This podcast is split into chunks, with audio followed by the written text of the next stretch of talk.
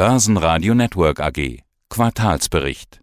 Guten Tag, mein Name ist Harald Hagenauer, Head of Investor Relations der Österreichischen Post. Die Post, ja, da geht es ja nicht nur um Päckchen. Ich würde gerne mit der Wachstumsmeldung im Bank 99 Geschäft beginnen. Die Übernahme des Privatkundengeschäftes der ING in Österreich. Das finde ich spannend. Wie viele Kundenbeziehungen haben Sie denn hier gekauft? Was hat's gekostet? Wie funktioniert das? Ein österreichischer ING-Privatkunde, der jetzt 50.000 Euro plus auf dem Konto hat und einen Kredit vielleicht für 150.000 für eine kleine Immobilie. Ab wann ist er dann online auf seinem Bank 99 Kundenkonto? Äh, sehr gute Frage. Ja, wir haben als dritte Säule, als drittes Pflänzchen in unserem Portfolio äh, das Finanzdienstleistungsgeschäft uns auserkoren. Und hier ist uns ein, ein, ein guter, wichtiger Schritt gelungen, denn die ING wollte sich aus dem Privatkundengeschäft in Österreich zurückziehen und wir wollten und wollen dieses ausbauen. Das heißt, zu unseren bestehenden 80.000 Kunden kommen noch einmal 100.000 dazu. Jetzt muss man sagen, so schnell geht es dann auch wieder nicht. Das wird irgendwann finalisiert Ende des Jahres. Das heißt, wir reden dann über das Jahr 2020, wo man sagen kann, hier gibt es eine Menge von über 200.000 Kunden, die hier von uns bedient werden, betreut werden, hoffentlich Tendenz steigend, äh, mit einem neuen und komplettierten Produktangebot. Denn die beiden Einheiten, also unsere Bank 99 und das Geschäft der ING, überschneiden sich nur wenig, ergänzen sich hervorragend zu, zu den Stärken der kleinen Bank, die wir aufgebaut haben, dem Zahlungsverkehr, den Girokonten, kommt, wie Sie richtigerweise sagen, vieles dazu, was man gerade in allen Banken braucht. Also alle äh, Konsumkredite, Hypothekkredite und, und Fondssparen, also Aktienveranlagungen. Und das ist eine, eine sehr gute Komplettierung eines Leistungsangebotes. Äh, haben Sie jetzt nur die Kunden gekauft oder auch die Mitarbeiter der österreichischen ING? Wir übernehmen die gesamte Einheit. Das ist eine Einheit mit etwa 270 Mitarbeitern, die äh, hier autark äh, arbeitet. Und, und ja, wir werden, wir werden, wie gesagt, das Closing erfolgt erst zu Jahresende, aber wir werden die gesamte Einheit übernehmen mit deren gesamten Bilanzsumme.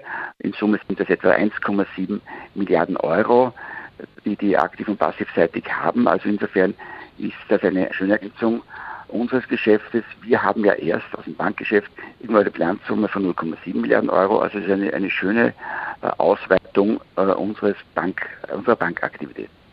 Und um das zu verstehen, was kostet das? Also Sie zahlen jetzt die ENG natürlich einen Preis und dann nochmal diese 1,7 Milliarden an Vermögen nein, nein, quasi, nein, oder, oder also wie ist das? Das, das, ist, das wird übernommen. Also von, von dem, was es, was es kostet, äh, ist es so, dass die ING ihr Eigenkapital zurückzieht und wir quasi unser Geld, und mhm. da haben wir 100 Millionen Euro genannt, bis Jahresende reinstecken. Also die, die Bank wird mit unserem neuen Cash äh, gefüttert und damit äh, finanziert. Es, es geht um ein Cash Involvement unseres von 100 Millionen Euro.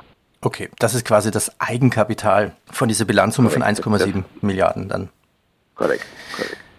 So, wie viel trägt dann, also 2022 vermutlich, die Bank 99 dann schon zum Gesamtumsatz bei? Nun, das wird nach wie vor in den Jahren 2022, 2023 ein, ein kleineres Pflänzchen sein. Äh, wenn man, wenn man die Umsatzseite anschaut, werden das nach wie vor nur ein einstelliger Prozentsatz des Umsatzkuchens sein, ja, Tendenz steigend, ja, aber einstellig. Und das ist das Ziel, dass wir natürlich ergebnisseitig ein, ein, ein Wachstum hinbekommen. Denn im heutigen Jahr äh, haben wir noch, noch negative Ergebnisbeiträge aus dem Bankgeschäft äh, irgendwo zwischen, zwischen 30 und 35 Millionen Euro. Und das wird sukzessive weniger werden in den nächsten Jahren und soll in drei Jahren die Break-Even-Schwelle erreichen, uns ab dann positive Ergebnisbeiträge liefern. Das ist das Wichtigste daran. Kommen wir zum Paketgeschäft. Ist die Post der Corona-Gewinner? Das hört man immer wieder. In H1 noch mehr Pakete, Paketvolumen in Österreich plus 20 Prozent. Schauen wir auch aufs Auslandgeschäft Türkei plus 24 und im CEE-Raum plus 21 Prozent. Wie weit sind Sie mit der Integration der Aras Cargo und was haben Sie noch für Aktivitäten im CEE-Raum? Ja, also äh, Covid hat eine Tendenz beschleunigt, würde ich sagen, die, die es schon länger gab. Es hat äh, Tendenz, Volumen beschleunigt, auf der, negativ auf der Briefseite und positiv auf der Paketseite. Und durch das Wachstum und durch die, durch die Integration der neuen Töchter sind wir jetzt konzernal einfach besser aufgestellt. unser, unser Paketgeschäft und unser Briefgeschäft sind mal beide gleich groß ja, und verdienen beide gutes Geld. Das ist immer der, der wichtigste, wichtigste Aussage strategischer Natur, dass wir zwei gesunde Säulen haben, auf die wir äh, das Geschäft fußen. Äh, zur Aufteilung, ja, äh, wir, wir haben jetzt mit, mit in allen drei unserer Regionen Wachstum. Ne. Wir hatten jetzt, äh, ich glaube, 25 Prozent Wachstum in Österreich, wir haben 22 Prozent Wachstum in Osteuropa und wir haben äh, detto nochmal 25 Prozent Wachstum in der Türkei. Also in allen Regionen merkt man, dass ein bisschen gepusht durch die, durch die äh, Covid-Aktivitäten natürlich mehr Wachstum da ist, das Wachstum Paketkäufe einerseits von einer breiteren Konsumentenschicht angenommen werden und auf der anderen Seite das E-Commerce auch viel, von viel mehr und von breiteren Versenderkunden äh, betrieben wird und dass sich das Wachstum nicht nur auf zwei, drei große Händler beschränkt, die wir alle kennen, sondern dass wir alle gelernt haben, mit E-Commerce besser umzugehen, vermehrt umzugehen und, und dieses Tool auch zu nutzen. Aras Cargo. Wo groß ist denn eigentlich Aras Cargo? Wo haben die ihre Logistikbasis und was machen die genau alles? Aras Cargo ist von der Größenordnung äh, und von dem, was sie an, an äh, Transportvolumen haben, eigentlich fast größer und oder größer von, von den Paketmengen als, als unsere Österreich-Einheit. ist klar, Türkei ist ja auch, auch viel größer. Ist ein Unternehmen mit, mit 6000 äh, Mitarbeitern, sehr viel Freelancer-Mitarbeitern und Logistikpartnern, die es abwickeln. Und wir hatten heuer zum, ähm, zum Halbjahr, wie Sie sagen, schon so ein Wachstum von, von über 20 Prozent. Das ist eine Umsatzgröße, die irgendwo Richtung, Richtung 300 Millionen Euro äh, gehen kann, äh, heuer bereits. Und, und das ist eben ein schönes Wachstum auch in Paketmengen. Da haben wir weit mehr Mengen, als wir in Österreich haben. Äh, in Österreich haben wir, hatten wir im letzten Jahr 170 Millionen Pakete. In der Türkei werden wir heuer wahrscheinlich auf, auf, auf 230, 240 Millionen Pakete steuern. Also man sieht schon, das sind sehr, sehr große, bedeutende, boomende Märkte. Und, und, ist, und für ist, uns ist ist Aras dann äh, landesweit auf jeden Fall in der Türkei? Äh, genau, Aras ist landesweit unterwegs, bedient mit, mit 900 Filialen und, und mehr als 5000 Fahrzeugen äh, die ganze Türkei. Nehmen wir noch Zahlen. H1 Umsatz 2021 mit plus 28 Prozent auf 1,26 Milliarden Euro. Klammer auf, plus 12 Prozent exklusive Aras Cargo. Das EBDA plus 64 Prozent auf 184 Millionen Euro. Wenn wir uns die Prognose anschauen, dann peilen Sie einen Umsatzanstieg von etwa 15 Prozent an und einen Ergebnisanstieg, gerechnet als EBIT, von mindestens 20 Prozent. Ist das dann organisch? das ist summa summarum das ausgewiesene Ergebnis, der ausgewiesene Umsatzanstieg und auch der ausgewiesene Ergebnisanstieg. Das klingt jetzt ein bisschen weniger als im Halbjahr, aber man muss auch bedenken, dass im vorigen Jahr im, im vierten Quartal die, die, Jahre schon voll inkludiert war. Das heißt, dieser anorganische Schub im, im, im zweiten Halbjahr nicht mehr voll wirkt. Ja. Und wir natürlich eine gewisse Normalisierung auch haben von den Like-for-Like-Zahlen, die es im Vorjahr im zweiten Halbjahr gab.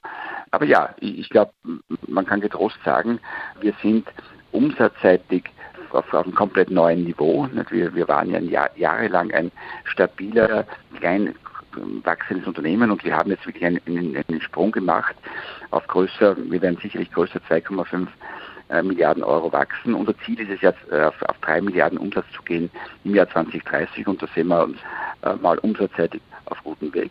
Und auch ergebnisseitig, äh, glaube ich, äh, können wir sagen, dass wir back on track sind, an, an Ergebnisse der, der Vor-Covid-Zeit anzuschließen. Nachhaltigkeit bei der österreichischen Post. Wir haben uns schon mal drüber unterhalten, aber da will ich nochmal nachhaken. Wir haben ja jetzt in den Medien eigentlich überall diesen Klimanotstand. Türkei und Griechenland brennen und bei uns eher zu viel Wasser, Fluten in Deutschland, Extremfluten natürlich auch. Was sind die Nachhaltigkeitsziele der österreichischen Post? Äh, die Nachhaltigkeitsziele äh, sind bei der Österreichischen schon sehr lange verankert. Wir, wir haben ja ein Programm schon seit zehn Jahren, das wir CO CO2-neutral zustellen.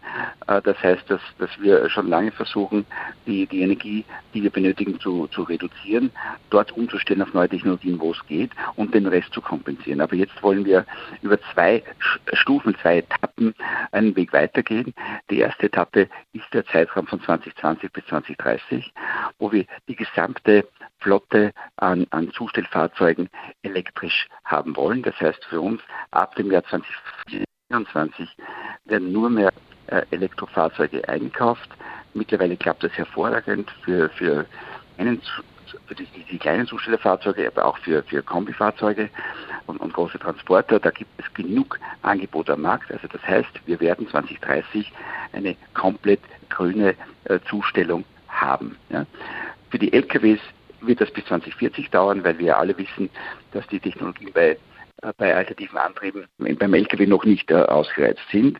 Hier haben wir Versuche laufen mit, mit erdgasbetriebenen Übergangslösungen, aber wir alle erhoffen uns ja von wasserstoffbetriebenen Fahrzeugen dann einen Durchbruch, der, der uns in die Lage versetzt zu sagen, ab 2040 sind wir dann wirklich in der ganzen Logistik, also inklusive Lkw, CO2-frei.